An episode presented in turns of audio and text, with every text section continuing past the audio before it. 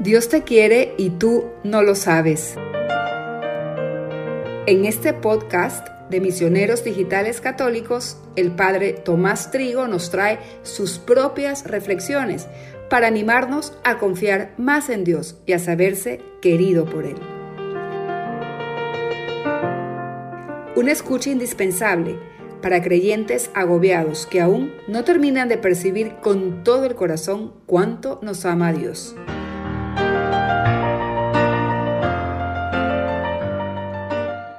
Pudiera sufrir más por ti, lo haría.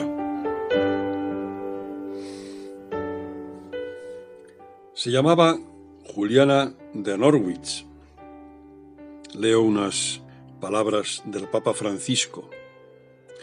Era analfabeta, esta joven que tuvo visiones de la pasión de Jesús y que luego en la cárcel describió con lenguaje sencillo, pero profundo e intenso, el sentido del amor misericordioso.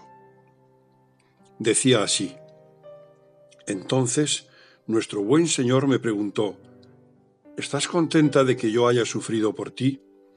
Yo dije, sí, buen Señor, y te agradezco muchísimo.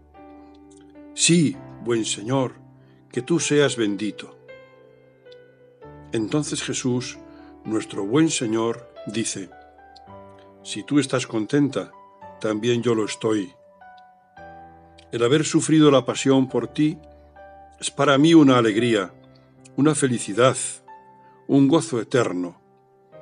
Y si pudiera sufrir más, lo haría. Este es nuestro Jesús, que a cada uno de nosotros dice, si pudiera sufrir más por ti, lo haría. Qué bonitas son estas palabras, continúa diciendo el Papa Francisco. Nos permiten entender de verdad el amor inmenso y sin límites que el Señor tiene por cada uno de nosotros. Dejémonos envolver por esta misericordia que nos viene al encuentro. Y que en estos días, mientras mantenemos fija la mirada en la pasión y la muerte del Señor, acojamos en nuestro corazón la grandeza de su amor. Y como la Virgen el sábado, en silencio, a la espera de la resurrección. El Señor sufrió la muerte en la cruz por mí y por todos, por cada uno. Y aunque solo yo existiese en el mundo, moriría por mí. Y si fuera preciso morir mil veces, mil veces moriría. No podemos imaginarnos lo grande que es su cariño por nosotros. Y por eso es bueno que le pidamos, hazme saber, Señor, hazme sentir cuánto me quieres. No nos conformemos con saberlo de un modo teórico.